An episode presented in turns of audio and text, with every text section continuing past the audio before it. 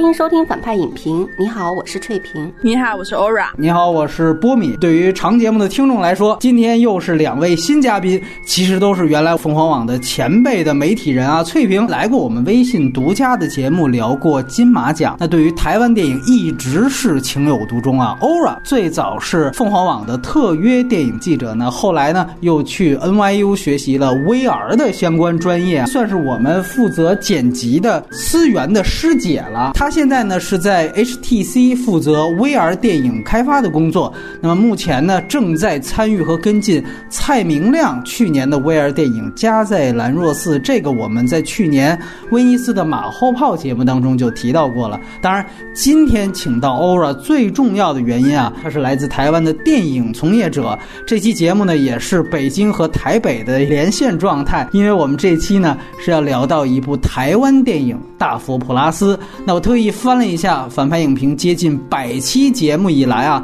之前从来没有说过实映的台湾电影，只在最早几期呢聊过当时出了修复版资源的《孤岭街》，所以今天无论如何啊得聊一部了，不然这个整个的华语拼图都不全呢。然后影片的信息是这样的：这个片子的导演在影片的开头都替我口播了啊，感觉大家看一遍电影开头，他比我说的还全，我这顶多是用国语再翻译一。那这个片子其实是在。在二零一七年的金马奖上拿到了十项提名，最终拿到了其中五个奖项。这个电影呢，同时也提名了今年香港金像奖的最佳两岸华语电影。它的台湾分级呢是最严格的限制级，十八岁以上的观众才能观看。和《色戒》的台湾版是一个分级的，它在片中是有露点镜头，而且主要是大量的粗口。那这个片子其实是有彩蛋的，播资源的时候可能也要。注意一下，这个片子在演员的大字幕之后是有很重要的一部分情节的交代，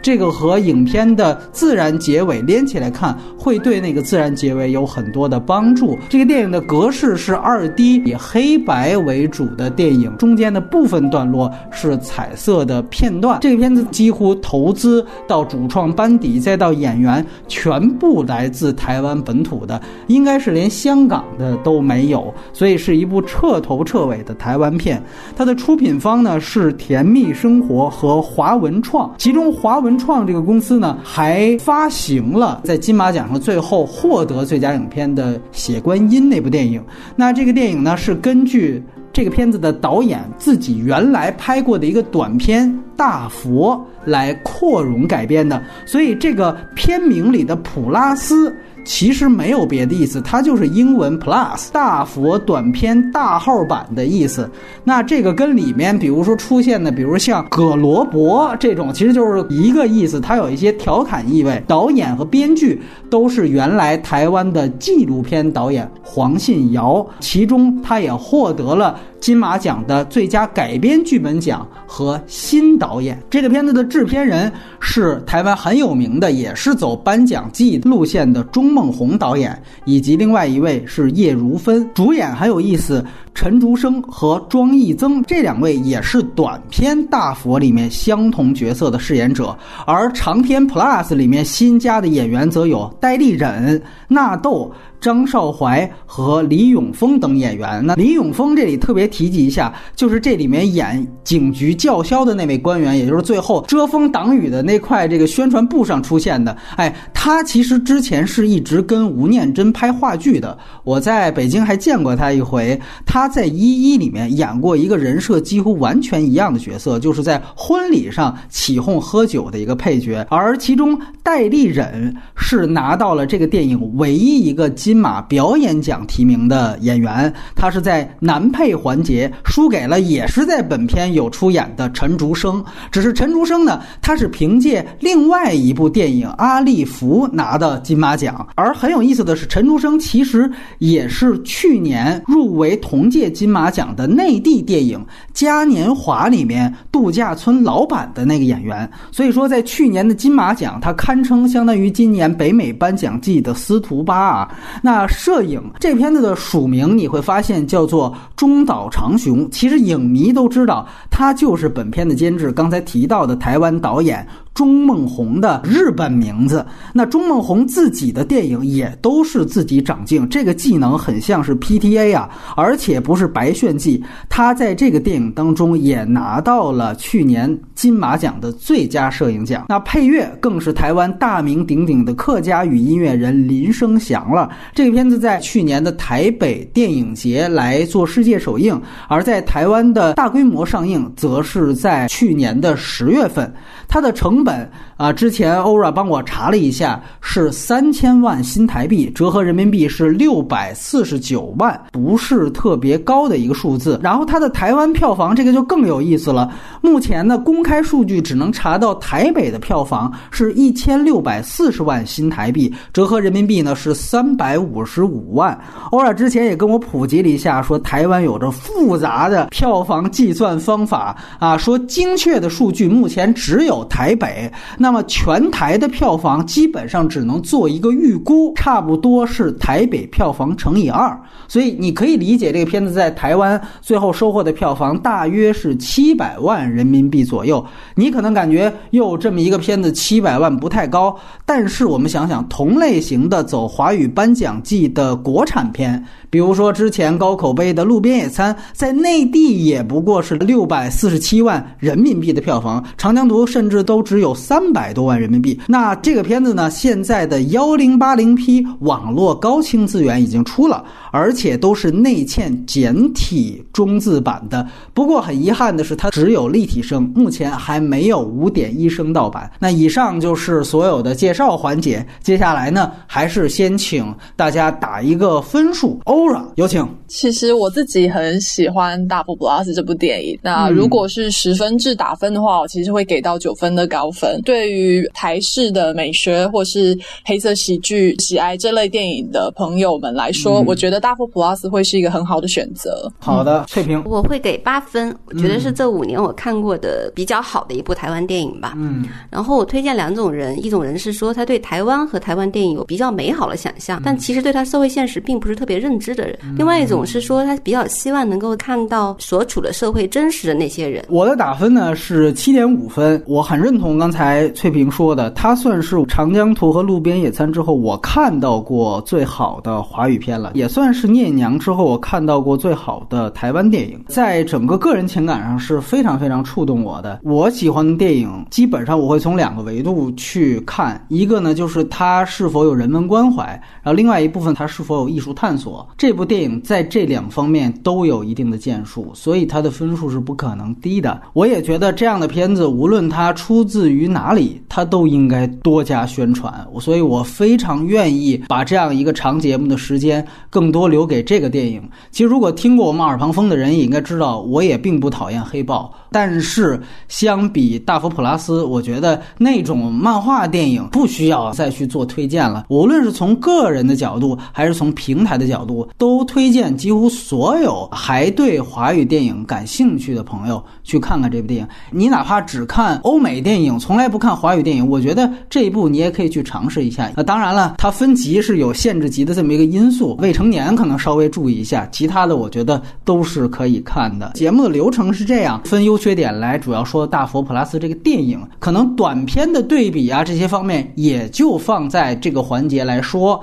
那么在外延环节呢，一方面。呢是来说一说这个电影主创的前作，导演黄信尧，或者说他的监制和摄影钟孟宏的一些电影，以及现在台湾像黄信尧这一代新生代的台湾的电影人。和他们的电影究竟有哪些值得关注和推荐？当然，在台湾的 ORA 也可以推荐他所喜欢的台湾电影。那接下来还是我们的剧透线。刚才大家打的分数都相对比较高，要不然我们稍微换一下顺序。翠萍，你来先聊一聊你喜欢这个电影的地方。比较喜欢它两点吧。第一点是我觉得在表达贫富差距。和阶级分成这个视角，其实全球有很多电影都在表达了。我是觉得它落脚点还蛮好的，最后落到是一个道德感的这种两极性上。举个例子，就是说两个底层人士，他们看到现实黑暗和罪恶一面的时候，他们选择的是自我纠结和折磨。然后最后你感觉他结局也就是除了自我消亡是没有什么抵抗力的。这个我觉得还蛮有冲击力的，对我来看是这样。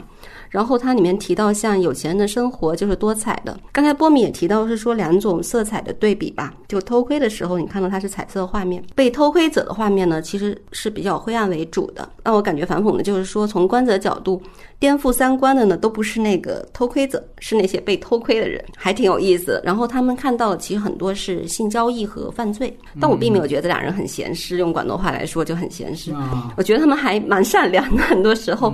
比如说他们看到那个戴立人演的角色在玩弄那个女性的时候啊，他很同情的说啊，这女的好可怜，然后他很过分哎，就这种。然后看到他比较无恶不作，甚至犯罪的时候呢，他们俩就是愁眉不展、唉声叹气、四处求助。我是觉得真的是挺可笑又可怜的，这个是一个反差感吧。然后戴立忍那个角色呢，去威胁蔡普士，专一睁眼那个，对吧？嗯，他那种嘴脸，我觉得其实已经说明官商勾结程度给这些有些权力的人加持到了一种完全扭曲的程度。嗯，这个其实还蛮真实的。这个是我觉得他在体现在落脚点的时候，我落到这个点上一些细节上，我觉得比较好的地方吧。然后我比较喜欢，特别喜欢一个细节是，有点像看台湾电视的时事辩论会，就是师姐那个代表那一方和那个委员不是有段对话嘛？就是在验收大佛的时候，就类似那个环节。没错，你来我往好几回，看得特别开心。我是觉得他把那种官商勾结渗透到了各个角落。没有所谓的佛门清净，所有大佛其实都是装饰品，只有利益没有尊重，表达特别淋漓尽致。第二点是，我觉得是对底层生活的细微体察，这个可能跟纪录片导演本身是有关系的，他的经历。然后我自己呢是有过在底层有过卧底的经历，有一段在做记者的时候，然后呃也遇到的事情还比较黑暗。是，然后我看的那段我就特别有感触，就是哪些呢？比如说庄一珍演的那个菜谱，他。不是拜托他小叔去照顾他妈妈嘛？其实明明知道是明知不可而为之。然后非常无助和求助的那那个来回几次的那种弹射吧，他跟他小叔来回弹射那段，我还真见过。就是其实他目的是那样，但是对方其实是完全在弹射他的，就是底层很多，而且还是管你在要钱，对对，反而骗了他钱嘛，其实是对。然后他也没办法啊，这个你说是有家庭这种亲情嘛，其实更多是他那个位子那种无奈吧。我觉得其实还蛮真实的。然后还有就是杜才，就是捡破烂，他不是捡破烂为生嘛？对对对，他不是被子。法机构伏法了嘛？有一段拼死反抗了，但是最后他是无奈接受的。然后他是拿着两盒饭郁闷的吃，那个细节你还记得吗？对对，没错。对。然后，但是他吐槽的是说：“你当时为什么不帮我呀？”我就想起余华在《卫报》中发表过一篇文章，特别印象深，叫《我们生活在巨大的差距里》。它里面讲了这么一个小故事，完全给我的既视感就特别特别鲜明。他是这么说：在中国一个都市里特别繁华，然后一个六年级的小孩被绑架了。嗯。那那两个绑架者呢，又没钱又没。经验，所以很快就被抓了。但是他们俩在索要赎金的时候呢，没有钱去买盒饭，其中一个人就出去借了二十块钱买了两盒饭，一盒呢，呃，两人分着吃，另一盒给小孩吃。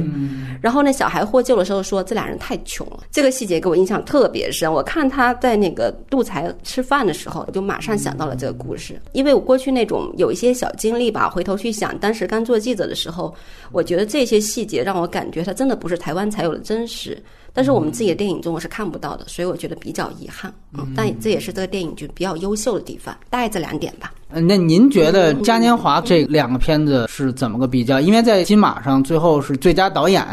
哎，文燕，我其实嘉年华我的预期是很高的。看的时候，我觉得有很多细节，我觉得有点缺憾。但我是感觉说，他可能捕捉女孩的心态还可以，但是落到就是现实中人和人之间这种落到性这个角度，被性侵这种角度，我是觉得我没有特别强的这种真实感。如果量化成分数，可能还是大佛普拉斯稍微高一些。更高。那部片我可能给的就是七到七点五吧，这分我觉得能给到八，甚至八点五。原因就是很多细节。无论什么时候参与看的时候，我能够被吸引住，而且能想到我曾经的经历，这个我觉得还是比较有意思的一个点吧。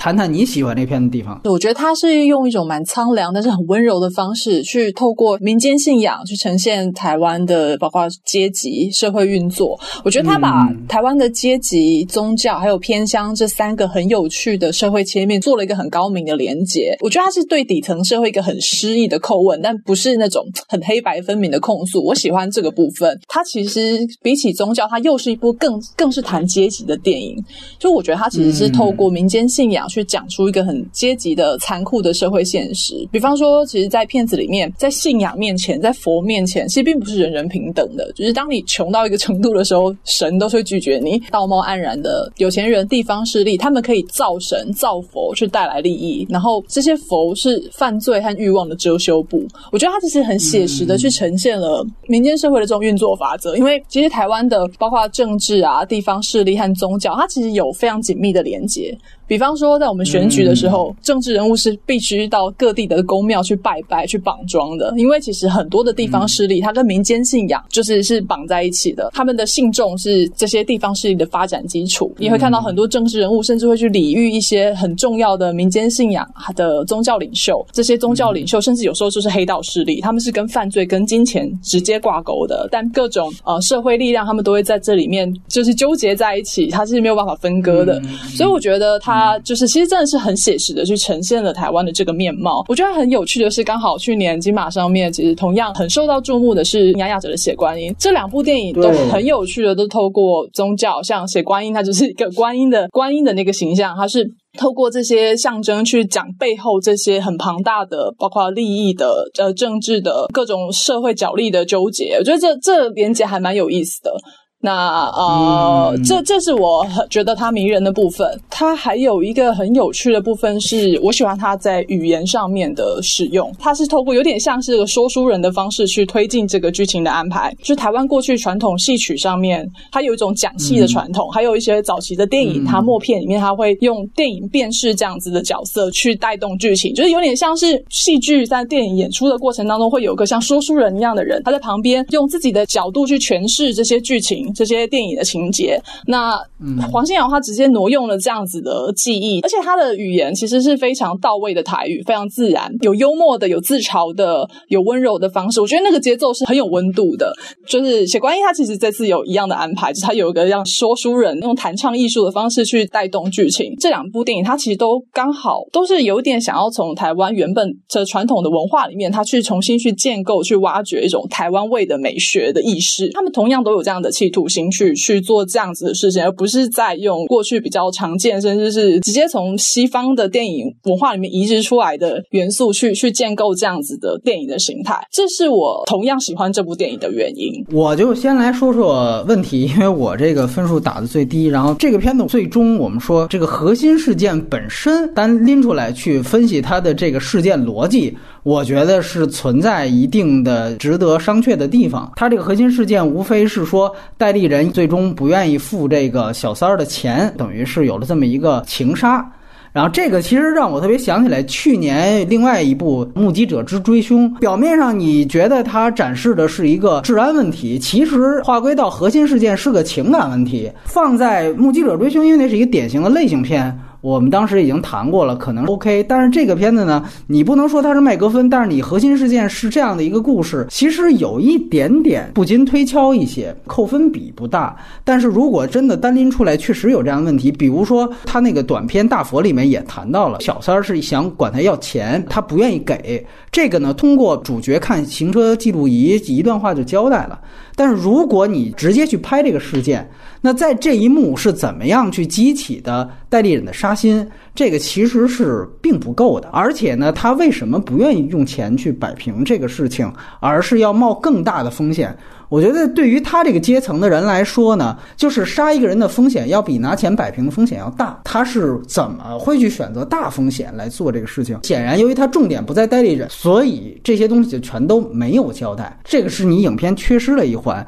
比如还有像行车记录仪这个问题，像他这样的人，如果干了这么多劣迹斑斑的事情，他应该是一个做事比较小心的人。呃，他是怎么每一次，无论是说小事去偷腥？还是到大事去杀人，都开着这个行车记录仪。这个显然是导演为了构建这样的一个叙事模式而有这样一个强行的设置。最简单的一点，其实就是他好几次停车的时候，比如说在隧道里面那场戏，你其实是找不到这个汽车不熄火的这样的一个理由的。而我们都知道，行车记录仪只要你汽车熄火就不再记录了。所以等等这样的，包括甚至行车记录仪在你拿到之后，你也可以去调，我只录画面不录声音。很多人上来就会这样去做的，因为录声音没有必要。就类似这种很具体的事件逻辑，这些因为不是他叙述重点，所以我的减分的程度没有目击者的追凶那么大。就在这个片子里边呢，他想展现小人物，所以呢，在着重塑造对立面的时候，那个对立面本身可能就相对纸片一些。而这个片子其实它前后呢，确实展现的都是人物状态。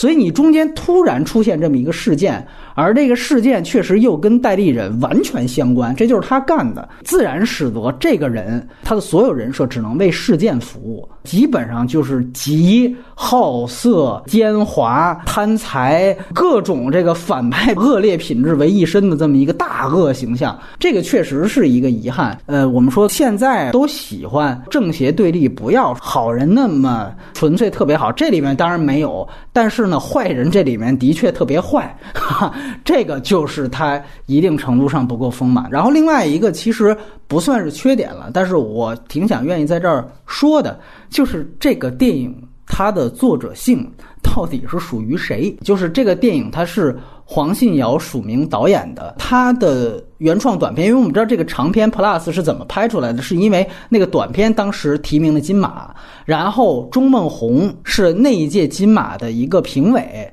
这个之前秦晚跟我们介绍过，然后他当时就看中了这个创意，才以他的业内资源来盘活的这样一个 Plus 的项目。你会发现他在真正的就是说实操阶段和艺术创作阶段，他不只是融资，在艺术创作阶段他也参与的非常深入，他是监制，同时还是摄影。师在现场的话语权会非常大。你作为摄影指导的话，所以我也一直在去努力寻找这个到底是谁的作者性，因为我们待会儿可能会对比它跟短片的一些区别。短片呢，就是黑色幽默这个元素的点，在长片当中也被削弱了。其实最有意思的短片，如果大家看过的话，它的结尾很有意思，是当他们知道这个大佛里面装着一个女人的时候，这两个人他不是说最后就被体制消灭，他不是走这么一条路的。他的故事的结果是说，哎，我们干脆就去拜这个大佛。然后呢，一方面呢，其实这里面也有一个信仰，就是说我们是不是遇到脏东西了？这里面当然是拜蒋公去了，等于。也是走政治讽刺路线，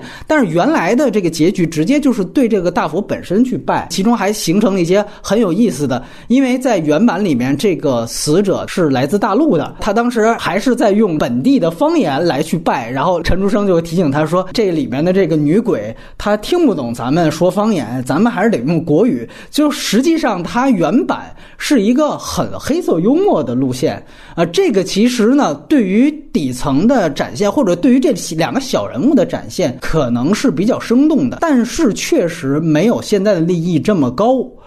所以我也不知道这个后来的 Plus 版直接就拉到一个要讲两个底层小人物最后被体制碾压，这个利益是谁拔上去的？包括我再去看和钟孟宏以前电影对比的时候，我还是发现他在影像风格各方面都是有很大的相似之处的。这一点呢，还是那句话，我只是放在缺点来说，因为它没有对电影造成特别大的影响。但是呢，你就像你现在你就回去去看陆川当时的处女作是《寻枪》，但你很难讲它是一个陆川的作品吗？还是它是监制加主演姜文的作品，对吧？起码现在我们更认同，最少最少是一个姜文和陆川的联合导演作品。那从这一点上来说，对于最后我们去梳理导演的系统，从作者性上去梳理，会打一个问号。所以这个也可能是接下来我们在外延去聊两个导演前作的时候会详细展开的。本质上，这个是缺点，我必须要留出来的这么一个环节。但是我个人觉得这些缺点问题都不是太大。现在就交换意见，那两位你们也来谈一谈，呃，相对觉得不足的地方。来，翠萍，之前你不也介绍了分级了吗？其实已经确实性的比例这部分，包括出口还是有点大。像我遇到好的东西，我一般会推荐我妈呀，还有 对，就是朋友们看。但其实这部片真的是不太适合，就是所以我认为也会妨碍更多人去感知他作品的力量吧。还有戴立忍这个角色，我觉得他展现的是他纵欲的那部分比较多一些，其他方面有涉及，但我觉得不太够，因为它相对来说是一个反派角色，所以它不够丰满的话，我觉得批判力量会弱一些。这是我整体的一个感觉吧。来，欧拉，我自己也有类似的感觉，是我觉得戴立人这个反派，所谓反派的角色，其实确实有一点不太丰满，总觉得有一点力道好像不太够。然后就是有一些部分其实是节奏上是有一点点散漫的，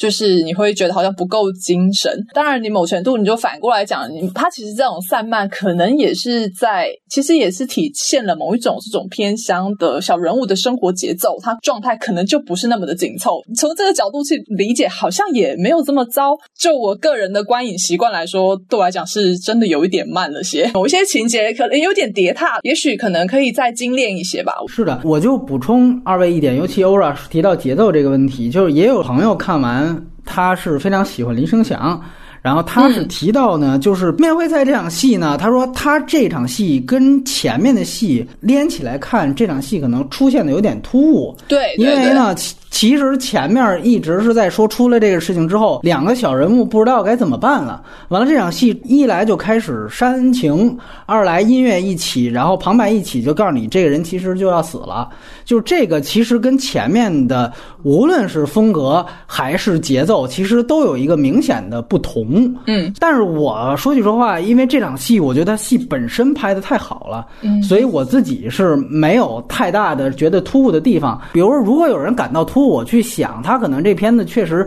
戏与戏之间的联系上，有的时候确实是靠可以说是小聪明，就是他设计的这种，我有一个非常出挑的一个旁白，对，然后去连这些戏。那这个到底是一种风格？我其实承认这是一种风格的，但是这种风格是不是某种程度上也帮助了他去解决一些剧作上他其实没想的太好的链接的地方？然后到优点的话，关于人文关怀部分，两位说的挺多的。我先来说，就是我觉得他在整个电影媒介艺术探索这方面，不仅仅是对镜说话这么简单，也不仅仅是打破次元壁这个问题。这个片子它非常好的利用。了偷窥这样的一个就行车记录仪，它提供了一个媒介，它其实构建了三层的观看与被观看的方式。那第一层就是我们刚才提到的核心事件是戴立忍和他的那些这个女人们，那这个是作为彩色部分放在行车记录仪里面的。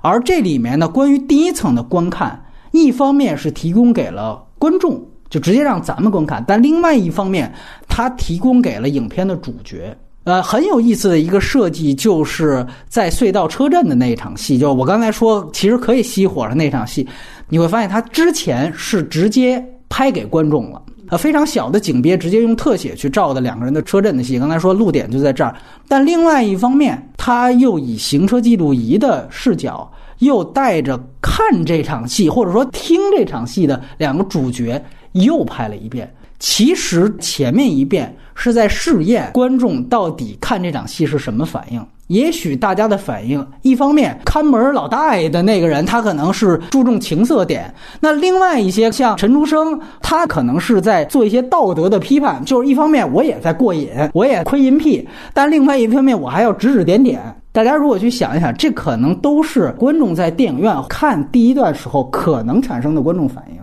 在阿巴斯去世的时候，我们当时提到了一个概念：欧美有电影的理论学家把电影的空间就分割了一下，银幕外的空间。其实，真正阿巴斯当时之所以伟大，是利用了银幕前的这个空间，它其实是一个超维概念。如果用科幻理论来讲，包括这个阿巴斯后来去拍了一个比较实验性电影叫《血腥》，他拍的是观众看银幕上电影的反应。这个其实都是在着重探讨银幕外空间的电影实验和艺术探索。这个片子呢，没有阿巴斯这么彻底，但是其实他也借助了这种电影空间探索当中的一些，就是我刚才提到的，他其实前面给观众看了第一层的故事，又建立了让主角去看这层故事。但其实这个没有完，他还有第二层的观看与道德批判的审视，就是导演。他的存在。我们一直在说旁白的电影都是代表导演的一种叙事能力的低下，我现在也是这样想的。但是这个电影，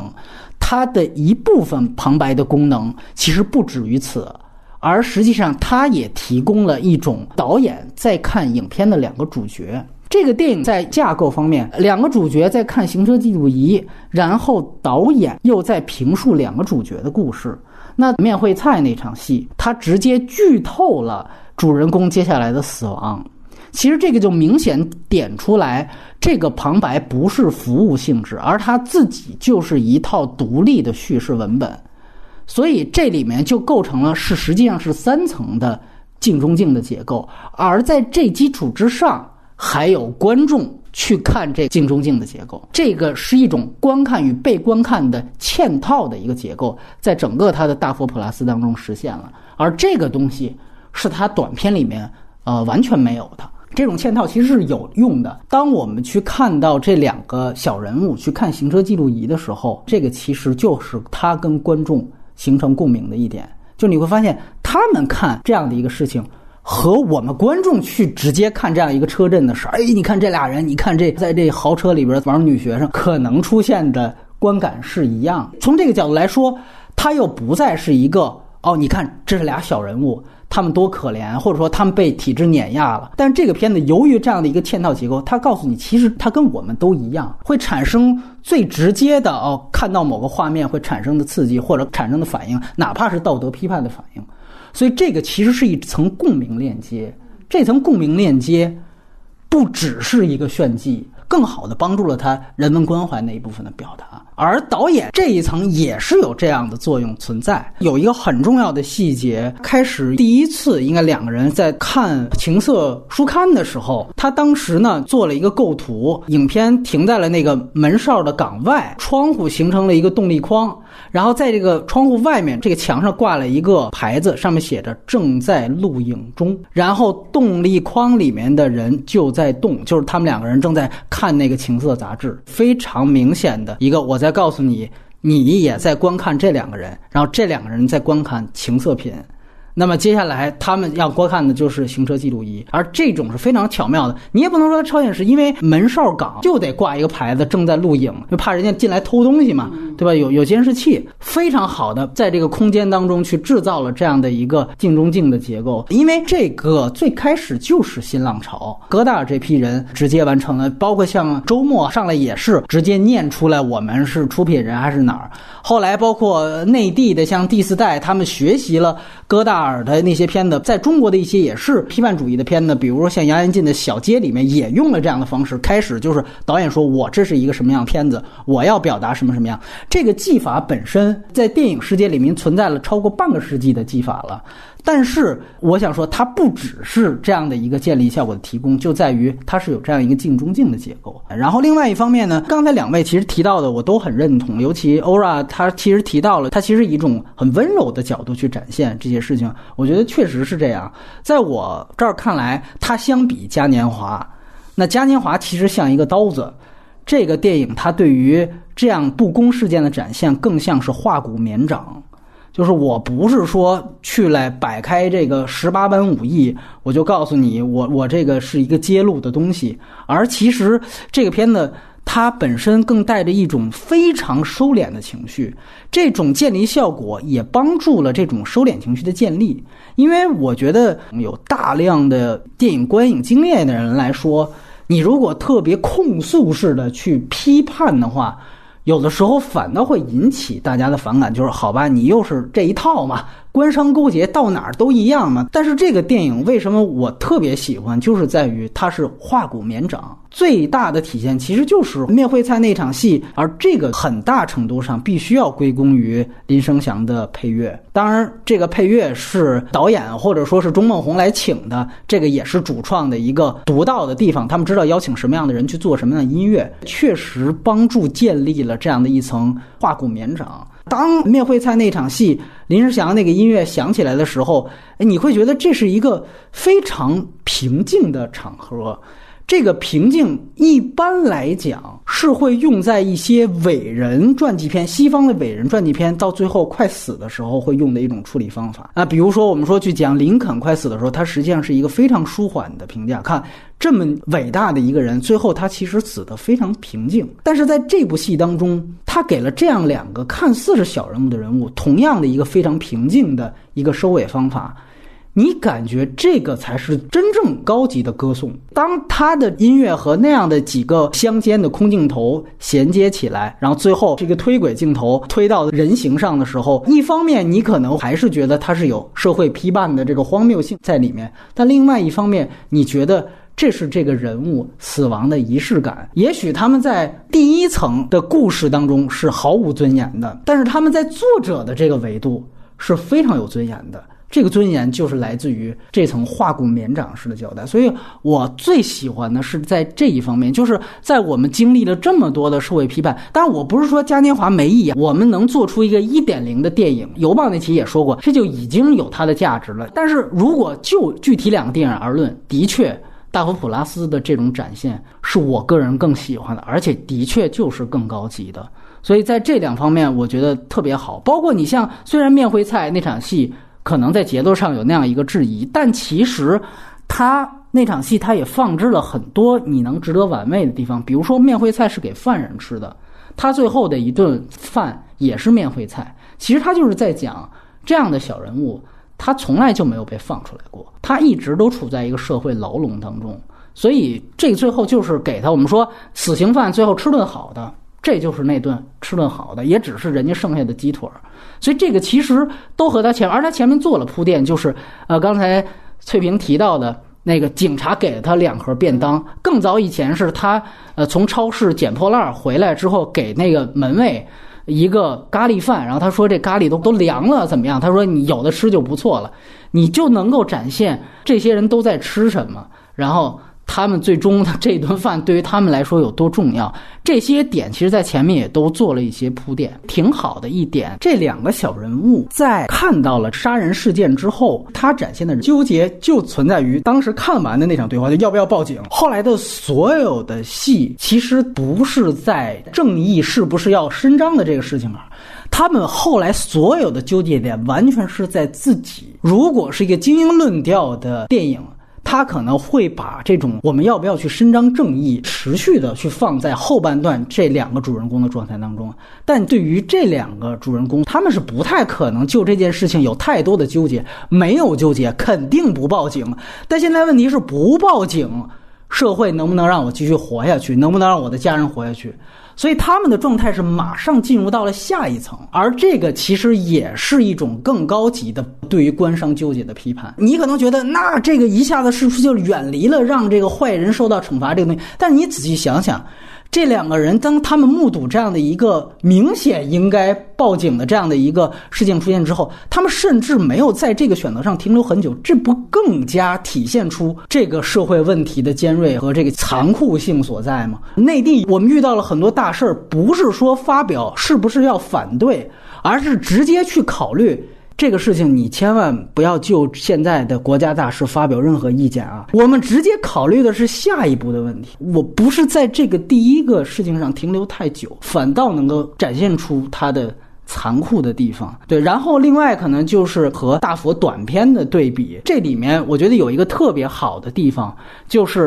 当时呢，他们两个人。就人物状态，就是为什么不报警这个事情，也是有了一番对话，然后就达成了协定，就不报警了。但是呢，他都保留了一句台词，就是陈竹生演的这个角色说：“你难道不知道，从警察到法院，全都是他们有钱人开的吗？”呃，短片里边看，你感觉好像就是导演强加给这个小人物，觉得你看他就是一个民粹的想法，他不信任所有的这个呃公检法机关。但在这个长篇里面，他说这句台词有了充分的理由，就是在于他前一个小时没有进入这个杀人事件，而是铺了这两个人物的详实的人物状态。其中最重要的一场戏，就是这个陈竹生这个角色无缘无故的和他那个不怎么说话的同伴，在大街上被警察给扣倒，然后还让电视台放出来那一段。所以有了前面这个铺垫，你遭遇过警察对你的不公。你有了这样天然的不信任，所以你就根本不会去选择报警。所以它没有影响到后面的人物状态，是因为它前面铺垫了。所以也有些朋友可能会觉得，尤其如果看艺术片不多的朋友，可能觉得前面是不是太拖沓？但我觉得这个片子，如果你把它当成一个人物状态的电影来看的话，前面才是主菜，后面也才是主菜，核心事件才是鸡肋。最后你要给人物一个强行的结果，反倒你觉得这个杀人事件是突兀的，它跟这个目击者追凶那种类型片正好是本末倒置。所以说从这个方面来讲，它前面我觉得是非常好的。而且我觉得大家都能够看到的一个优势，就是完全是他短片没有了，就是他因为前面的那个电视台拍下他被抓的戏，最后他的遗像也是截图截的，这个我觉得就形成了一个他所谓 Plus 这个版本所有后加上去的这些文本的一个自洽。我宁愿相信这些自洽都是来源于黄信尧自己啊，但是无论来源于谁。就像我们当时说，摆渡人无论是谁拍的，这片都是烂片。这片无论来源于谁，这都是亮点，我觉得很重要。而且另外一个就是短片没有配乐嘛，那林生祥的配乐加入进来，也确实对后面他们结局的仪式感的烘托太有力度了。他前面的，比如说讽刺这个，说戴立忍在隧道准备车震，然后来了一个冲浪的主题曲。这些其实跟林生祥之前的作品，就批判性质很强的作品，其实都是一脉相承的。就短片这个，Ora，你来谈一谈。刚刚才看的那个短片，我其实也还蛮惊讶。我觉得你刚刚那个角度很有趣，就是说这个作者性的部分，真的那个黑色喜剧的部分，它长片跟短片，它真的有一个蛮大的差距。对对对，降低了很多。呃，我其实也同意，就是您说长片的部分，它铺成了那个警察到法院都是有钱人开的这个部分。就是啊，在短片那里，你确实会觉得好像真的是为了有点那个为了批判。就是那个批判，批判对，是很直接的控诉。但在长片部分这个地方去周周全了他这样子的他这样的反应，而且我觉得这样子的反应，我非常喜欢林生祥这个片尾曲，它里面那个有无这首歌里面，他其实有提到就是呃有情义有知己，形容这些小人物他们是有情义的人，他们是没有梦想的人。这个状态处理的很细腻，就是正义这件事情是精英是有钱人他们才有办法有心思心思去处理的。我觉得他把这个状态形容的非常好。那呃，我我其实蛮想，其实从这边直接去谈我对于就是片尾片尾曲这个部分。呃，这片尾曲它叫有无嘛？它其实我觉得它其实有无，它这这个情景它其实是一个问问号，就是到底是有还是没有？我觉得它真的是一个很有诗意的提问。就是其实，在歌词里面，它里面有提到如梦幻如泡影，它其实是个佛经的一个疑问。它是形容这些像烟、像火、像泡影的这种卑微的人物。其实他在他的整个歌词是在问说，这些人的存在和消失到底意味着什么？他们有情义，有知己，可是没有梦想，他们没有靠山。那在。这个在歌像歌词歌词里面，他们存在天地日月之间，到底是什么东西呢？就我觉得这个问号，它其实很温暖的。它其实不是像像短片里面这样子很直接的说，哎呀不公平啊，不公义啊。他把这个状态呈现出来，我觉得是非常画龙点睛的传达这样子的关怀。而且我非常喜欢李生祥的音乐，他一直以来音乐创作其实就是一直在挖掘，包括台湾社会的这种生活啊，对土地的关怀跟批判。那我觉得他整个脉络其实跟这个音乐其实。非常的契合。这个提问其实，尤其是收在最后，像这个大佛传出了一个，就是那个很沉重的敲击的声音。那那个声音到底是什么？整个歌曲他想要问，对于。小人物的存在的，我觉得它是一个紧密的连接，然后这个问号就是非常的有趣，然后是我觉得它是一个很温暖的问号，这样子的音乐的这个收尾，就我自己是非常欣赏的。我现在回头来看，我觉得短片其实对我来说不是特别喜欢，短片是有点看不下去啊，这是一个观感吧。但是长片让我感觉就是在这个主框架下，它确实血肉丰满很多吧。我觉得很大的功劳确实是你刚刚提到了艺术探索这个角度，就是你说的画骨绵展。我觉得是这个，可能从这维度来看，也能确实能看到，比如说嘉年华，我个人觉得艺术探索上是不够的，这可能导致了它主题本身没有办法更能打动人，除了审查之外的原因吧。所以这个我觉得是要补充。我其实比较同意你们俩的观点了，包括刚才说到的尾结尾，这个还对我还挺有启发的。我回去要再听一遍。然后我就是说，其实艺术探索这块确实会是。在主题如果是把握的比较准，或者说有这种情感想法的时候，怎么能够更渗透人？这块确实，这部电影这方面做的是很好的。我这里可能还要谈一些摄影的优点。第一次我看的时候，给我冲击力非常大的，就是他们两个目睹了那个杀人的事情之后，陈竹生的这个人物，他去找了蔡伯，旁白告诉大家，他不敢进门，然后怎么办？他们两个就站在蔡伯的门前。然后说他大概是很不舍得去留恋这眼前的景色，内有一幕全景，我感觉甚至有可能是他故意棚拍的，然后他以投影的方式。把他所谓留恋的景色的镜头打在了后面的投影上，它几乎形成了这样一种效果。我很好奇那一帧的真正的彩色是什么样，但是在这个黑白的那一帧的画面当中，真的是形成了一种人物和他所不留恋的这个背景的一个巨大的疏离感，这是通过影像建立的。你感觉后面的背景和前面的这两个人处在不同的维度的，说白了就是三 D 抠像效果。那一幕确实是非常非常。呃，让我觉得吃惊。它实际上像这些设计，我觉得是完全配得上金马的最佳摄影奖的。就像之前我谈到《长江图》的有几幕，也给我这样的感觉，它有那种人物跟背景的抠像感。这个抠像也不是炫技，刚才说了，它本来就是在表现一个文本表意和镜头语言的反差。他不舍这片土地，但是他马上就死了呀。所以这个我觉得是非常让我觉得在摄影镜头语言能够震撼到我的。而钟孟宏，如果你去看他之前的自己导演的片子，他在摄影上，因为他是广告出身的，跟雷德利·斯科特一样，他是有这个能力去做出这样的摄影表达的。那像佛光那种就不用说了，那大家都能看出来了。就有一幕是那个佛头还没有焊上，然后佛佛头在上面转，然后下面是一个等于说是没有头的这样的一个底座，然后后面的一个背光。向这个呃观众这一面去打来，这里边的所有的构图，还有这种摄影的想法，确实都是相当不错的啊。只只是说，我觉得有一些就是室内景方面的可以更好一些，但是在整在华语方面，我觉得已经很好了。然后另外一个我想谈到的一个算是结尾的地方，就是在于大家注意到最后应该算是。比较算煽情的点吧，去了这个陈竹生的家里，然后发现其实有一个飞碟，全都是他抓娃娃的东西。这一点跟我刚才说的面会菜那场戏突出角度是一样的。其实这是一种拍大人物的方法，这个其实也是有一个编剧技巧在。我前面故意不给你露这个人他在家里什么样，我只给你铺垫他爱玩抓娃娃，而且还是以一个嘲讽的口吻，对吧？你说他这么大岁数的人了，他是个男的，他玩这个。哎，这个大家当一个黑色喜剧看，其实这都是编剧技巧，就为了后面去铺这个点。他的目的是告诉你，死的这个人不是什么灰尘，他是一个实实在在的一个跟你我一样的，有自己爱好、有自己的趣味的这样的一个人。然后你坐在那样一个飞碟当中，你感觉的是这个人好像仍然存在的余温一样。这一点确实是。你能感觉到这个整个的作者重心是在倾向于，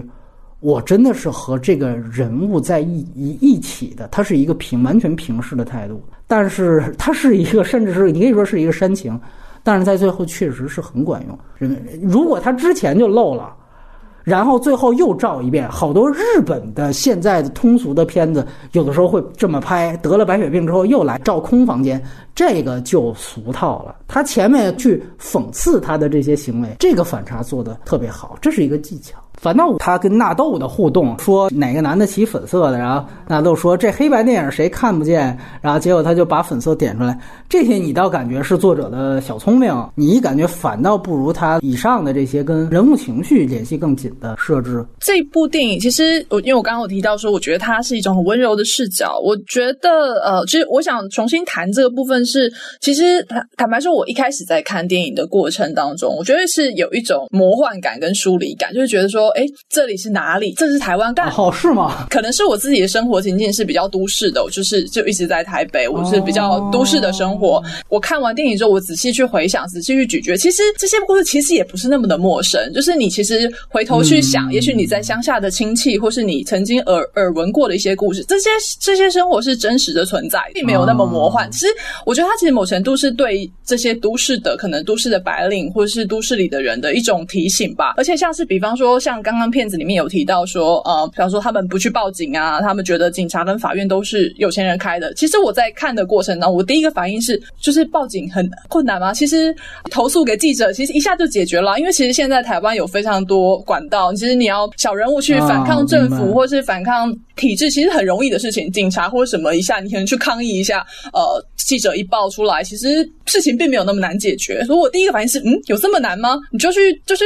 打电话跟苹果日报说一下，可能就没事啦。对，会有这种感觉。可是仔细回头想，不对，因为这是我们可能受，比方说受过教育的人或都市里的人，知道事情是可以怎么处理。我们会认为警察跟法院，其实现在呃，我们觉得社会其实某程度是公平的，他们是可以被解，这问题是可以被解决的。政府其实也没有没有那么的霸道或者什么，人是可以去抗对抗体制的。可是都市都市里的人的生存状态，我相信在乡乡村里受过教育，呃，教育程度比较低，经济。状况呃条件没有这么好的人，他们确实是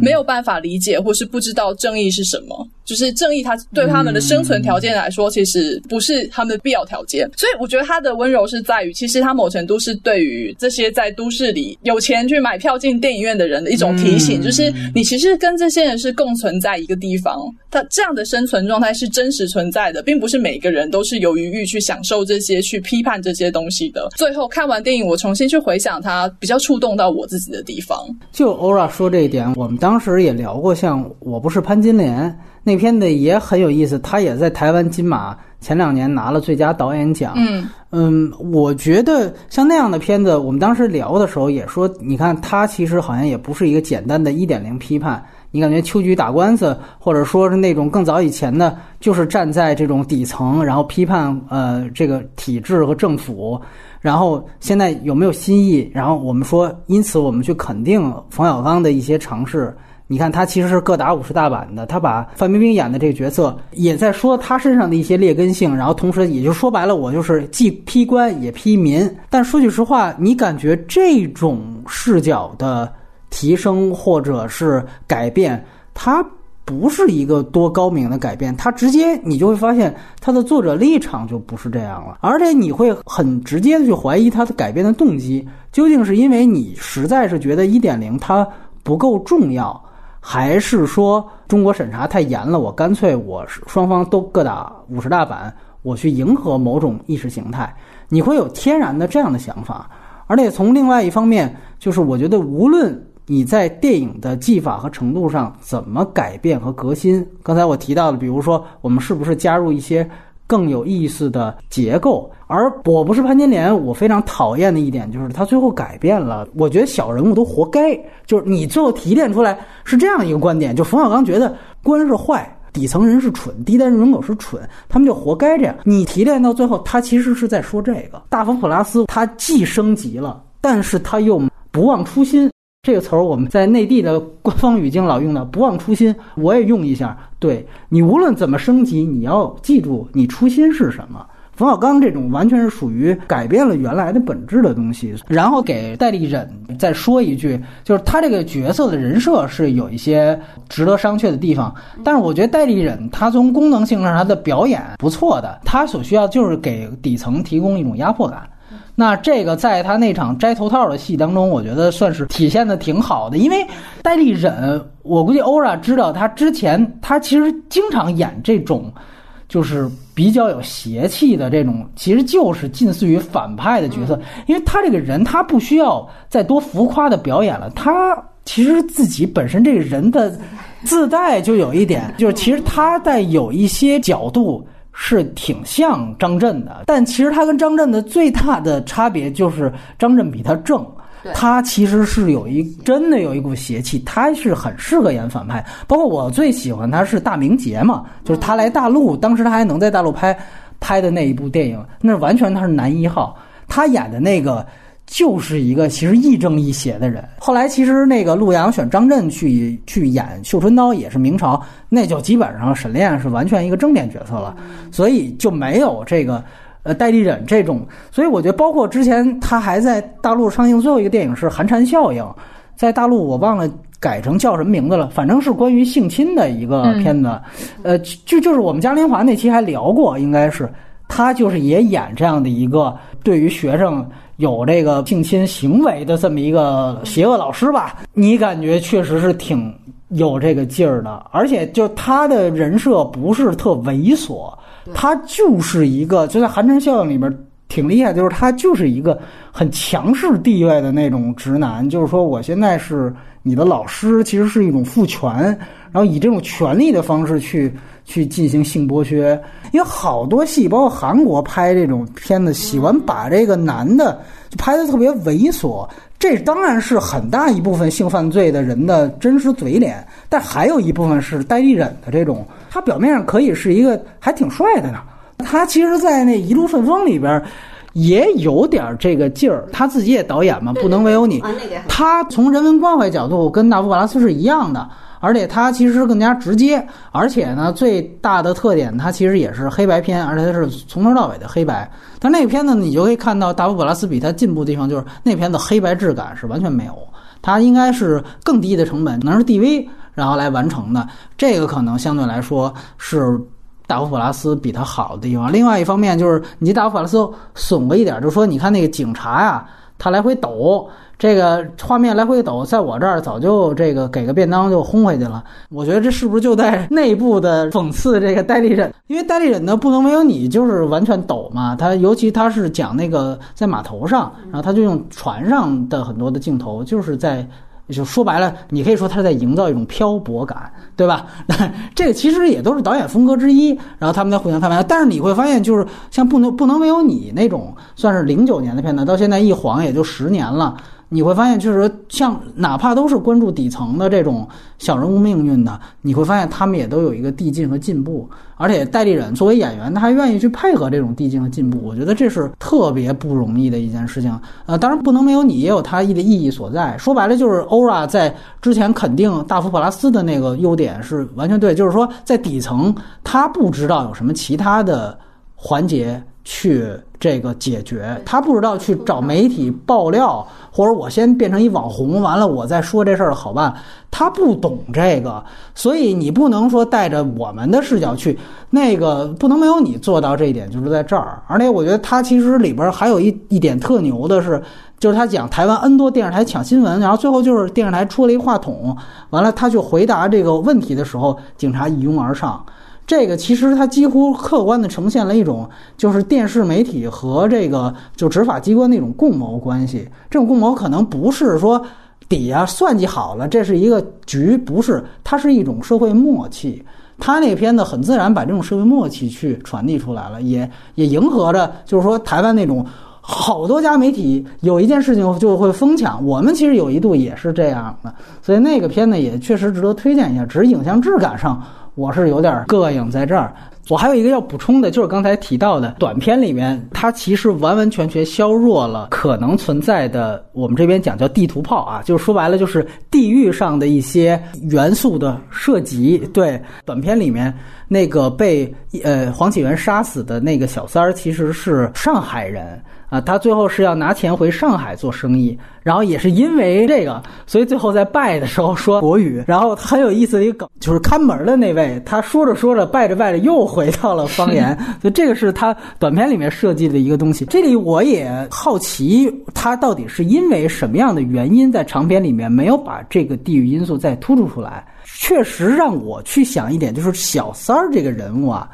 其实某种程度上，你也没必要让他露脸，就在长篇里面，就他露脸呢，你也不给他任何的身份交代，这个是不是让我觉得他当时其实还是希望谋取一个在华语区的最大公约数？我不知道是因为这个原因，还是因为作者本身就觉得原来这个上海的这个梗埋的也没什么意思。我不知道是出于一个推广发行上的考虑，还是真正的一个艺术考虑。但确实，这个是他挺值得注意的长短版的对比。呃，如果欧 a 没补充了，我们可以进入到这个最后的外延环节。呃，刚才其实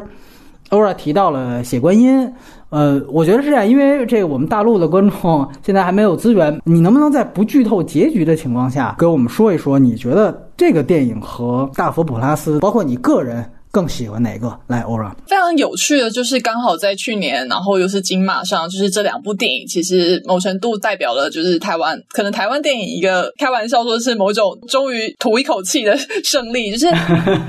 他们两部片其实都刚好是用一个宗教、民间信仰的地方势力这种政治纠结去讲，就讲各种角力。就是其实我刚刚有提到，就是呃，我觉得他们其实都是是蛮有那个企图心去把就是台湾原本的一些美学文化里面去挖掘一些元素出来，想要我觉得他想是就是建立某种新的形态的电影，台湾电影的美学。我自己其实 其实更喜欢大佛普拉斯的各种优点都提过了，我喜欢这样子眼光，这样子的关怀。那写观音不剧透的情况下吗？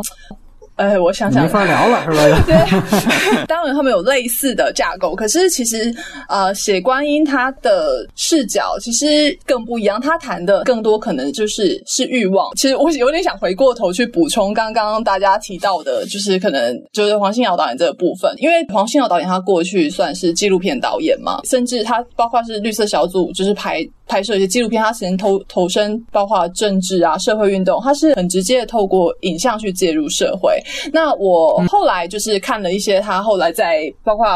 大佛普拉斯宣传的过程当中，他的一些访谈，我觉得很有意思的是，他好几次谈到说，他渐越来越明白现实的巨大和影像的渺小。影像介入社会，其实是一种很单纯的想象。我觉得这个观察，其实我自己觉得蛮动人的。就是他他自己都说他自己是没有信仰，某程度回过头来看他在处理这个题材，其实我觉得是一个算是蛮谦卑的方式去去谈社会。他不再是认为说我用影像或是我用控诉是可以带来社会的改变，改变自己这样单纯的想法，然后。去用同理的眼光去去看社会，或是所谓的悲情。我自己是觉得用这个角度去理解这个作品，其实可以蛮清楚的看到，就是为什么到最后他是这样子呈现这些人物的形象。而且黄信尧之前还在民进党还当过这个义工，呃，对。然后他原来的一个老板，嗯，就姓高，叫高议员。可能欧尔这边还知道这个人名字啊。然后这里面好色的那个摸屁股的那个，包括在那个办公桌加挡板。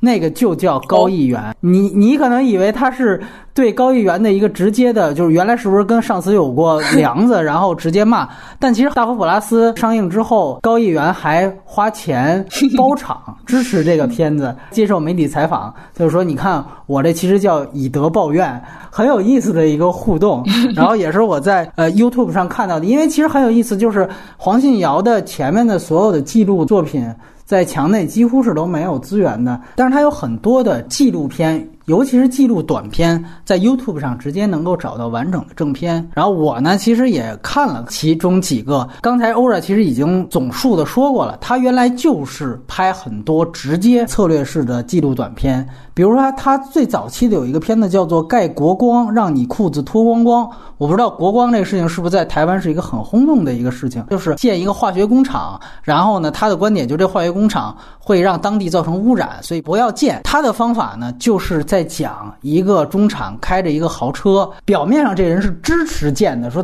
建没关系，大家都死了，跟我有什么关系？实际上以这样的一个反讽口吻来批判这个事情，然后里面用的最大的一个元素就是支持盖国光的这个人开的就是奔驰车。然后不断的在强调奔驰车的这个标，你会发现这一点一直就带到了大佛普拉斯，对吧？就戴立忍就是一直纠结他那宾士车啊，不好意思，你们那边这么叫，就反正是这个最后那标歪了，还让他去调整啊，那个也是很讽刺的一点，直接用喇叭去轰啊，你就调差不多就可以走了。从他最早期的这个片子里面就有，结合我们内地现在看更有意思了，对吧？奔驰还被这吉利给收购了，成为了一个土豪的一个代。代言了，马上。然后他后来还拍了一个片子，叫做《台中九个九》，这个可能也是配合的一个电视纪录片。我也不知道是哪个部门组织了，让九个纪录片导演去拍台中的历史文化或者是风光。然后他在干嘛？就黄信尧的这一部在干嘛？他在拍这九个导演。他他把这九个导演为什么要选择不同的台中的，比如有的火车站，有的是森林的事情去做了一个梳理。我觉得这这个短片呢，其实又是大佛普拉斯里边这种维度嵌套关系的一个来源。就是说，我不只是要拍这个素材本身，我是还要有一个关系，是我要拍拍素材的这些人，我是一个第三层的一个视角。台中九九他们里面组织的一些人也是直接批判，比如说有一个导演，他直接在说台中当时是五十年代遭遇了一个大规模的森林的砍伐，按照现在的眼光看，当然是对于环境有一个不可逆的一个伤害。其实通关那导演我就已经在给历史补课了，我不知道有这样一个事情。但是呢，我是拍这个导演，然后我去采访导演，你为什么要关注这个事儿？然后跟其他导演一对比，你就会发现这个批判性在呃黄信尧的这部《九个九》里面又没有那么控诉。所以我觉得他可能从他纪录片的时候就一直在训练，或者他有一个天然的这样的一种观点的形成。还有一个他拿奖最多的是《带水云》，我看了几幕，大部分的景观。就是水漫小路这样的景观。那大佛普拉斯在最后送殡的环节，突然一下就变成魔幻现实主义的又出来的感觉。这种创意其实来源于他原来真正的纪录片。就是我们说有的时候纪录片本身就有魔幻性，这是素材本身自带的。这层魔幻性你后来怎么做家里编都编不出来的。正好他前面这么丰富的工作经验。哎，给了这个电影很好的一些细节的补充。然后我看过最长的一个是《云之国》，这个片子特别有意思。你要看它的简介，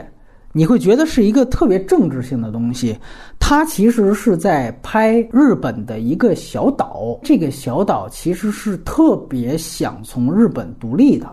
啊，应该就是琉球那一部分。这个我们现在叫冲绳啊，这也是有这个翻译的不同，好像就是那儿的一个岛。因为其实琉球那边就冲绳本来就有独立意识，他们是后来二战之后才纳入到日本。所以呢，它的简介就是说，你看黄信尧这样一个台湾导演去拍这样一个小岛，哎，这个本身你拍出这小岛的人多么想从日本独立，哎，你就可以去表达很多的东西。然后我带着这个观点我去看，特别厉害的是他这个片子。从头到尾五十七分钟没说一个字，镜头当中几乎没有一个人。按照传统理解，全片都是空镜头。其实压根儿跟他的介绍完全不一样，就他这个片子没有任何的直白的政治表达。你除非是生解读，否则的话你也根本就提炼不出类似的观点。然后他全篇你可以看作这是他构图上的一个习作。开始他就是照这个岛上的自然资源，他叫云之岛，开始拍云，五分钟、十分钟就这样，这一个镜头固定镜头定着。你说这样的镜头你能提炼出什么政治观点啊？我不知道。但是他的镜头组接是有作者逻辑可循的，他是从完全的自然景观到开始有了人类的人造景观的出现，再到最后的影片的最后十分钟啊，才照这个岛上的小镇。啊，那就是完全人类活动的景观。然后很有意思的是，到最后可能有说照到了反对自卫队驻扎的这些标语。这我估计啊，他也没有那个字幕，通过日语的汉字猜的，应该是这样的一种讲。但是特别有意思的是，他拍了这样一些标语，看似是当地的居民去反对自卫队的驻扎，然后马上他所衔接的镜头。就是人类的一些，比如挖掘机，比如在挖矿，伐木的在把这个木头运出去。如果你从这个角度去理解，它好像在启发我们，就是说，人类活动对于这个岛的原生自然环境，是不是也是一种驻扎和入侵？就如果前面我讲的是，你看这个当地居民反对这个日本自卫队来。但是人类活动某种程度上对于自然是不是一种入侵呢？这一下子就超越了本身所谓政治方面的想法，而这些东西从来都没有说过一个字。说句实话，《云之国》这样的纪录片是挺让我惊呆的，让我原来找到了看瓦尔达纪录片的感觉。最喜欢的一段有一个挖掘机的戏份，那是唯一有人单独出来的一个戏，就非常小渺小的人。他开始呢也是，它是一个大全景，是有荒山。与植被的对比，你看这边是没开垦的是森林，这边都已经被人类都已经都挖空了，对吧？这你以为这又是在批判这个对于环保的这个破坏？但是它随着照这个挖掘机往前走，它把这个池塘底下的一头牛、两头牛从底下拉了上来。这个时候你才会发现，哦，原来它捕捉到的是几头牛掉下去了，其实是它用这个挖掘机的这个牵引的部分。把这些牛给救上来，把这些牛救下之后，这挖掘机接着往前开，他接着去开垦。所以你会发现，他对于这个所谓环境保护这个事情，他也不是一面的批判。但一方面，哎，我救完了，我接着我去挖山，我去开山，这个就是很自然性的东西。他把所有的观点解读都留给你观众，你又再回去去看大佛普拉斯，他有这么强的作者导演的旁白存在感，你就会觉得这个是特别两极的一件事情。就是原来你拍出过不加任何。观点甚至没有任何一个人出现的纪录片，然后你之后操作了这样的一个电影，所以也让我怀疑啊，就是说这个是不是钟孟宏的参与？因为也抛给两位另外一个话题，就是关于钟孟宏。那钟孟宏呢，我们都知道这个戏。所有的新加的演员，纳豆、戴立忍，这都是比较有名的演员，都是跟钟孟宏合作过很多次的，算是御用演员。这两个演员直接出现在钟孟宏上一部导演作品，就是《一路顺风》当中，而且《一路顺风》当中也至少有两首歌曲来自于林生祥，所以也可以理解为，就是可能林生祥是受钟孟宏的邀请，也才加入到了这个。电影当中来，而摄影就更不用说，那就是钟孟宏自己，所以这就很自然的来谈到钟孟宏的电影跟这个电影的联系性。翠萍，你来谈谈，就是其实就是他上一部电影。一路顺风不是特别喜欢哦，是吗？对，我觉得跟这部片比啊，因为有个对比嘛，嗯我是觉得没有太多的代入感啊。对，音乐是很好，我确实觉得音乐还是不错。是我感觉代入感不够，所以其实我没有特别的那种感觉。如果说要打分，你像这部我给打了八分，嗯，那那部一都不到七分吧，大概这么一个状况。对，但是像这个开头从开始响起有一天地久那音乐开始，我就其实一直是跟着那个。看下去，对我是觉得还是沉浸感挺强的，所以我不知道原因是什么，可能是因为我分了两段去看，而且时间稍微有点紧。嗯，但是呃，从它整体呈现的效果来看，不是特别吸引我啊。但人确实都咱差不多，因为都是那几个人嘛。对，嗯。你觉得这两个片子关联大吗？去推断中中国提醒我他们的角色都是同一个，因为我开头是直接看电影，我都没有看那个角色嘛，我还没有意识到说他其实完全都是阵容差不多。多除了那个导演不一样啊，这个是没有的。但其实它又是摄影和监制嘛，本质上还是很像的。对，我是感觉说，呃，黄信尧他拍纪录片这个功底啊，和那么长时间的这种经营，他能捕捉到那种细节，其实是能打动我的。但是呃，落到像《一路顺风》里面有些情境，可能也是我不太熟悉的吧，所以稍微会有些跳脱。这是我的感觉是这样。《一路顺风》我个人也比较喜欢，他许冠文在影帝上输给了范伟。我们当时其实觉得范伟在不成问题的表演是无可挑剔的，但是看完许冠文，我甚至觉得这奖应该颁给许冠文。大家都说，哪怕是在这个大佛普拉斯有人在扯。这个说跟西方哪个名导很像，我都不认同，我所有都不认。有人说像罗伊·安德森，还有人说吉姆·贾木什的比较多。这个我觉得，如果说他跟贾木什硬扯联系，就是在中梦红，因为其实一路顺风有点儿吉姆·贾木许原来，因为那个戏也是一个完全强调人物状态的片子，嗯，我觉得也也挺好的，只是说他前面。所有的这种呃黑色幽默的东西，可能元素性更强一点。所谓阶层关怀没有拉到这么宏观的层面，但是我特喜欢，就是许冠文在那个后备箱里面，就突然他其实有一点跟这个电影挺像的，就是说所有你认为的人物自然反应、条件反射的动作逻辑，它全部反常，就反自然逻辑。就你比如说两个人被关在了奔驰车的后备箱里面，他们肯定第一反应是要怎么逃出去。但其实在这边，我就给你一个观众预期上的颠覆，我就讲哎，其中一个人自既然关起来了，我就跟你说说我的原来。完了之后，电影就真跟着去回溯。哎，这个我觉得很多大佛普拉斯的这个一点也出来了，所以这一点我觉得是继承的地方。但是它我觉得整体感觉就是那个片子。呃，如果你是在比较大的这个呃屏幕上看吧，银幕估计没机会了。你会其实会注意到它的影像是真的非常棒，因为所有的镜头全都是没有人的，就一辆车或者就两个人，其实有很强的孤岛感，就是包括甚至也有大佛普拉斯这种水漫小路，然后突然找到了一个一条小路，就是全都是水，或然后哪怕是这种人人造的景观，也是一个高架桥上只有这一辆车，就是他把这种孤岛的情节，然后这个气氛塑造的特别好。然后到最后，其实包括汽车爆炸会有那种火花的飞溅，所以我觉得好多你像国内的一些片子类型片，它不是差在其他方面。你比如像韩寒的那个那叫《乘风破浪》吧，就是他第一部，你感觉也是一辆车从南开到北，但是你就会发现它在整个质感上根本就不行。所以这个我觉得。是钟孟宏，我很喜欢他的一点。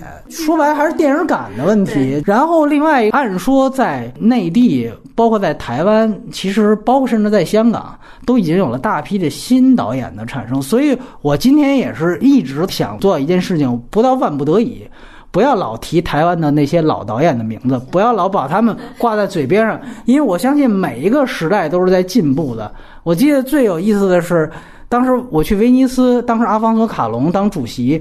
有记者还是外国记者问说你怎么看待这个墨西哥新浪潮的时候，阿方索卡隆显得非常不耐烦，就说你看我都多大了，现在没有 New Wave 了，现在是 Old Wave，说你们应该去关注墨西哥，早就有更年轻的导演作者了，别老就光注我们这几个人。其实我觉得任何地区都是这样，如果你对这个地区的电影还停留在。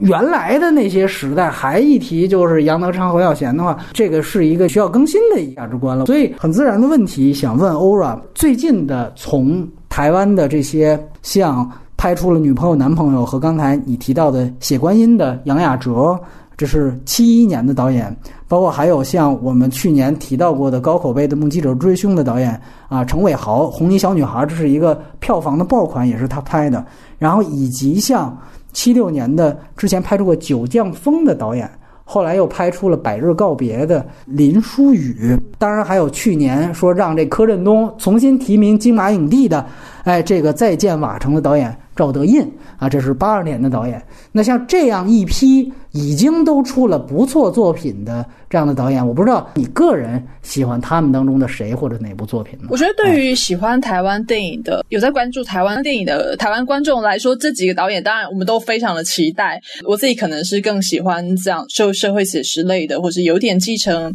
呃新电影味道，但它可能有一个新的灵魂的这样子题材。所以，我我自己非常的关注呃黄信尧、还有杨雅哲、还有赵德胤这样这三位导演。我觉得其实他们跟过去的台湾电影里的一些很珍贵的那个养分，我觉得是有一个连接在的，但他其实又不是只是想要一昧的承袭过去这些老导演的路数，他们有在，我觉得他们试着在挖掘一些新的，开发出一些新的路线来。那我自己非常期待这三位导演他们未来，尤其是可能华语电影里面这三个地方，我觉得台湾有一些可能更特殊、可能更独特的空间或是养分，可以让他们有。特特殊的发挥，这是我非常期待的部分。嗯，偶然这几部片子里边，你比较喜欢哪个？我自己非常喜欢杨雅哲的《囧男孩》，就是其实这是他很早林书宇的《九降风》，其实也是，就是呃，可能特别放回那个时代脉络，就是那个时候台湾电影是更加更加的囧，就是整个产业的环境，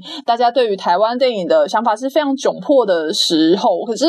我觉得杨雅哲在即使在那样窘迫的时候，他都能够很勇敢的去开创出某种。新的格局，那他可以说社会批判，可是他是也是同样用这样子比较温柔的眼光去带出一些可能台湾社会的一些一些困境。那是我我觉得跟就是黄信尧其实有类似的情感在，就是他呃是用特比较特别的视角，像种男孩，他是用两个男就是小男孩的视角去去去把那样子的哀愁呈现出来。那也有一点点黑色喜剧。那我我觉得就是他能够在那样子的环境里面去走出一个新的文类。那我我。会对于他未来可能无论台湾就是整个华语电影怎么样变化，就是他始终有这样子的某某种勇气、某种决心去开创新的轮类这件事情，我是我是保持非常高度的，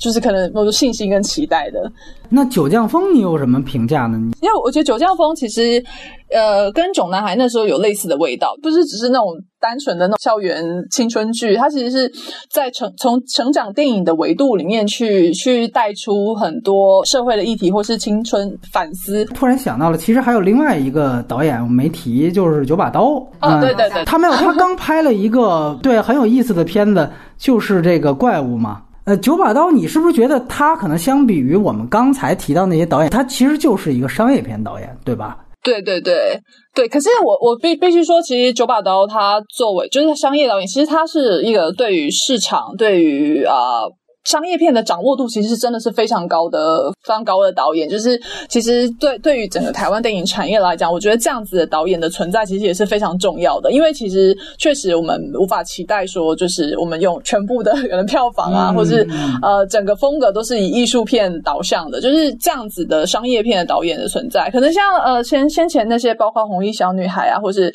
我觉得这这几位可能比较商业的导演，就是他这这是另外一个可以关注的路线，就是相。对于我刚刚提到的比较社会写实类的导演来说，那我觉得这这几年这样子的片型有渐渐的渐渐的出来，对对对对，有多起来了。我觉得其实算是对台湾电影产业是一件蛮正面的，嗯，蛮正面的事情。是，你包括像之前我在说程伟豪的片子的时候，其实虽然我是就觉得那个文本是有很大的硬伤的，但其实他节奏掌控都是非常非常好，而且你也很惊讶，像程伟豪这样的八四年的导演，是两年拍出了。三部就是你会也一来是震惊这个产量，二来你更会震惊这个质量。你感觉反正我们同龄的这样的商业导演，就还真的也就是就前任三这种水平，基本上是有。翠萍，你也来谈一谈。刚你提到一个，我我是想说一部纪录片，二零一五年的叫《我们这样拍电影》，我不知道你看过没？钟梦红他们都在里面，嗯，然后里面我印象最深是钮承泽，他提到了是。侯孝贤那一段，就你说那个处境，就说他站着我就绝对不能坐的，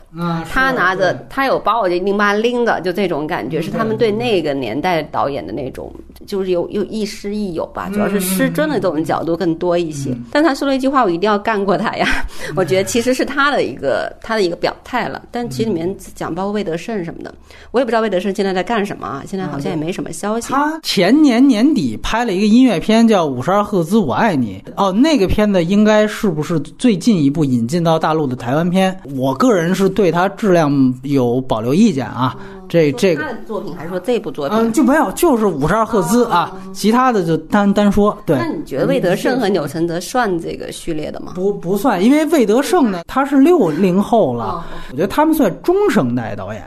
对，包括你像那个戴立忍，他其实也算中生代。就是如果说我们找新生代的话，实话讲，我肯定看的没有之前那些导演多。但是我比较同意一点是说，真的要关注的是那些。他可能既关注了当下的一些年轻人，或者说这个社会的一些写实，或者说他们的一些心态啊，或者说整个状况，但是他们其实对过去电影是有成绩的。我是感觉台湾电影这个路子其实没有断过，就它的传承一直是在的，就是一直在对自我身份认同在做探寻。就即便说《九降风》，包括像那些青春片、校园那种题材，一直是比较打动大陆的一些用户的，对吧？包括像去年那部。是去年还是前年啊？你想说我的少女时代是不是？特别喜欢那部片，那部片我是真在电影院真是笑出眼泪。我特别喜欢那部电影，而且我旁边很多女性朋友都比较喜欢。我说这种是他们特别有特色的，应该算是商业片吧。就刚才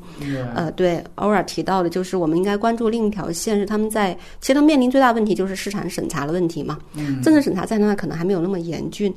所以这个命题是说，你怎么找资金，怎么去匹配工业化资源，又怎么在自我表达和市场审核中做一个平衡？我觉得对他们来讲还应该是非常艰难的。所以刚才他提到那些电影吧，有些我是看过，比如杨雅泽，对他有点保留意见，是说虽然他的利益非常好，但我总感觉他是。没有达到那个点，就是对我的冲击总是没有那么他利益那么高。对，这是我对他的一个作品一直的印象。我我也希望偶尔能够更多给我们，包括我们自己也去更多关注一些两条线上的新生代导演能够带来的一些好的作品吧。然后这个我觉得可能是对今天来谈台湾电影更有意义的东西。嗯，因为包括推荐这部今天讨论这部电影，最重要我认为是说我们对他有一些错误的想象。落到共同的困境来看，他们的尝试和探索，应该对内地的一些导演是有启示的。啊！我觉得，包括你说前任三的导演，他其实是想尝试兄弟情，他是不缺资金，他应该也也有很多作品帮他背书了，但是他能不能做到，就是在新题材开发和对这个整个工业有有价值这个贡献上，我其实我们也是要再看的，对，都是要再看的这一点，对，嗯。嗯，确确实，我挺想补充的一点就是，如果我们更宏观的去看，因为香港现在也有本土的一批新生代的导演。其实呢，你说新浪潮培养的、树大招风的这些导演都算不算？你可以持续关注他们作品，我也很期待。但是你不得不说，就是我觉得台湾的新生代导演比香港好的一点，就是确实香港可能他面临的意识形态，他们感觉的可能更加严峻。所以他们的作品绕开这个东西的是非常少，有那么一两部，就比如说我们会飞叫什么，我都很兴奋，都非常凤毛麟角，好多都是表面不是，但其实也在隐喻这个事情，这个我觉得就挺遗憾。但是你看台湾的片子，他也没有说更去。针对两岸三地这事儿，我得做点什么，并不是。而且你像林书宇，我觉得他更好的一点是，他《九降风》之后，他拍了《百日告别》，我更喜欢《百日告别》，就他更加私人。这个片子应该是我觉得在这个呃大佛普拉斯之前，我看到的这几年新生代的导演里，我最喜欢的一个片子。嗯，就确实，他其实林嘉欣当时凭借这片子拿了金马影后嘛，就不只是表演，他各方面。我觉得做的都非常非常的准确和到位，甚至我觉得要出色过去年被吹捧过很多次的香港的一念无名，我觉得比那个要更好一些。它其实也是典型的悼亡电影，就是说两个人呃因为一场车祸分别一个丧妻一个丧夫，他们这两个人怎么走出这个事情？我觉得这种特别私人化、特别具体化的东西。反倒是最普世的，你不需要去说，我得寻求一个什么华语区最大公约数，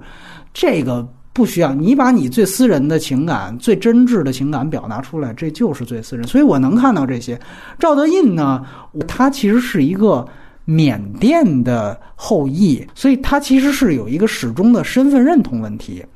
所以在这方面呢，他无论是之前的纪录片《翡翠之城》，还是后来的《再见瓦城》，其实他都关注一个华人身份认同的焦虑。这个议题是特别好的，我觉得大陆几乎没有人再在说这个事情了。但其实现在越来越讲身份认同，就两岸三地现在变成这个样子。所以我觉得赵德胤的这个他自己，因为又是一个就是佤邦那片儿的一个地方，就是哪怕在缅甸，我都不是一个受主流关注的一个，我都是边缘的一个群体，那我就更会有这样的一个身份激发，就不这不是我强行选取的选题，是我血缘带的。但是很遗憾，就是再见马城，他的野心明显要大于他的实际成果，所以我也想再看看他是不是一步一一步更成熟。其实杨雅哲刚才咱们一直在说女朋友男朋友，那你说他比娄烨拍的《颐和园》，他所有的点都是那个方向的，就是达不到，对吧？那这个我们看看他，因为《血观音》我们还没看，如果够好的话，我们也可以聊一期。对，然后呃，欧若，最后我想问你的就是，这些导演在台湾民众的是不是还没有建立到一个什么所谓的？知名度啊，因为其实这几位导演，我觉得像呃，黄黄信尧的话，因为金马奖的关系，我想大大部分的台湾观众其实都是熟悉的。那杨雅哲其实也算是前几部电影，包括《囧男孩》，其实在台湾就已经带为他带来知名度了。呃，赵德胤他同样也是得奖很，然后还有几位刚刚提到的商业片导演，因为其实票房不错的关系，其实台湾观众算是已经算广泛认识他们。当然，他们的名气可能并没有像当年侯导啊，啊或是李安这么的想。台湾观众对他们是有基本。的认识的，跟上可能过去的导演比起来，他们比较不会再去被某些可能局限在某一种可能意识形态，他们给自己的限制其实没有过去的导演多，或者是。对，所以你看他们的在题材的选择上，其实我觉得像你说的那样，可能也不会特别说我要去追求什么公约数或什么。他们如果他们现在的片型有走出他们自己的事，其实他们现在相对于过去其实更有信心，因为他们在选择这些看起来好像不是商业题材的作品时候，反而可以获得很好的市场的回响或是口碑。那我觉得可能可以期待的是，未来他们会更有信心的去开拓这些过去可能不不那么被看。好的片型，大呃，台湾呃原本很低迷的电影环境里面，开始有一些正面的声音的原因吧，就是这些不同的新的片型，呃，有了观众有了回馈，甚至这些模式是可以被慢慢在摸索出来的。嗯嗯，对。所以你整体上还是比较乐观的，对吧？对于现在开始出现的更多的电影类型这件事情，我我是会。会比较乐观的。有新的片型出来，然后是有观众去去买单的、去喜爱的，那这件事情可可能说明的某种活力吧。因为就不再只是啊，永永远都是新电影，就像你刚刚提到，永远都是侯导，永远都是可能就是那一批导演，就是过过去在谈台湾电影，永远都是谈这些人的这件事情。其实让比方说在写台湾电影的东西的时候，我其实某程度有点沮丧，就是为什么还是他们？是为什么？然后甚至其实像包括可能魏德胜，包括钮承泽，我觉得他某程度也是那些那一个时代的遗绪，就是他们啊，其实是继承的那些资产。是的，嗯。你怎么十年过去了，二十年过去了，还是这些人？看这两年出现这些导演，无论是商业形态的、艺术形态的，那那有各种奇奇怪怪，过去比较少在台湾出现的题材。先先无论现在成果到底有多好，他们的票房可能没有到最好，可是。有出现，有他们的存在，其实已经说明了是有新的东西、新的人是有空间，嗯，再再去进行创作的。那我觉得这是好事情。嗯，补充一点，翠萍刚才提到我的少女时代，台湾当然还有另外一个特点，就是因为我的少女时代导演是女导演陈玉珊，她其实原来是综艺和这个电视剧的，对对对，就是偶像剧的，没错没错，就是。其实台湾原来我们说可以通吃的是偶像剧这一块嘛，包括当然柴智屏这直接就来咱们这儿拍《小时代》了啊，这个 我就不多说了。票房上可能会有这样一个，《我的少女时代》仍然是台湾在大陆市场最高票房的保持者啊。以后我估计可能也很难去打破这个这个事儿。但是，嗯，我又得说一句，确实，你看咱们内地。这个出了个毕赣，完了，所有人其实说话间已经两年过去了。其实《路边野餐》世界首映都已经三年过去，一五年就出来了，大家还在说毕赣，你就可想而知，内地的青年导演压根儿没出现几个。不过我刚才听欧尔说，就是基本上，如果你要是能够在金马奖上成为一个大热门，甚至是拿奖的话，是不是就代表你在很多方面，比如说投资或者说知名度方面就很容易很？嗯，我想，我想，这金马奖目前为止，应该还是可能华语电影圈里面，更真的是最重要的指标。对，那基本上就台湾本身而言，当然你在你你能够在金马就是入围很多项奖，然后可能得呃得奖，那那绝对是让台湾观众啊认识你，以及会为你走进电影院的最大的就是桂冠。对，所以就基本上这几位导演在透过金马，其实已经广泛被台湾观众。上就是金马是一个可能吸引到很多国内外投资人一个很重要的管道。整个大普拉斯的题材，然后延展出来的话题都很多。呃，翠屏之后，就就以台湾的导演和电影。人从采访和说之前工作接触，还是要谈。大家还是真的很坦诚，就是看你的演技。这个确实跟内地导演不太一样。好，就是大概是这些。挺好，最后 还还替大家 说很多话，没关系。对于台湾的社会。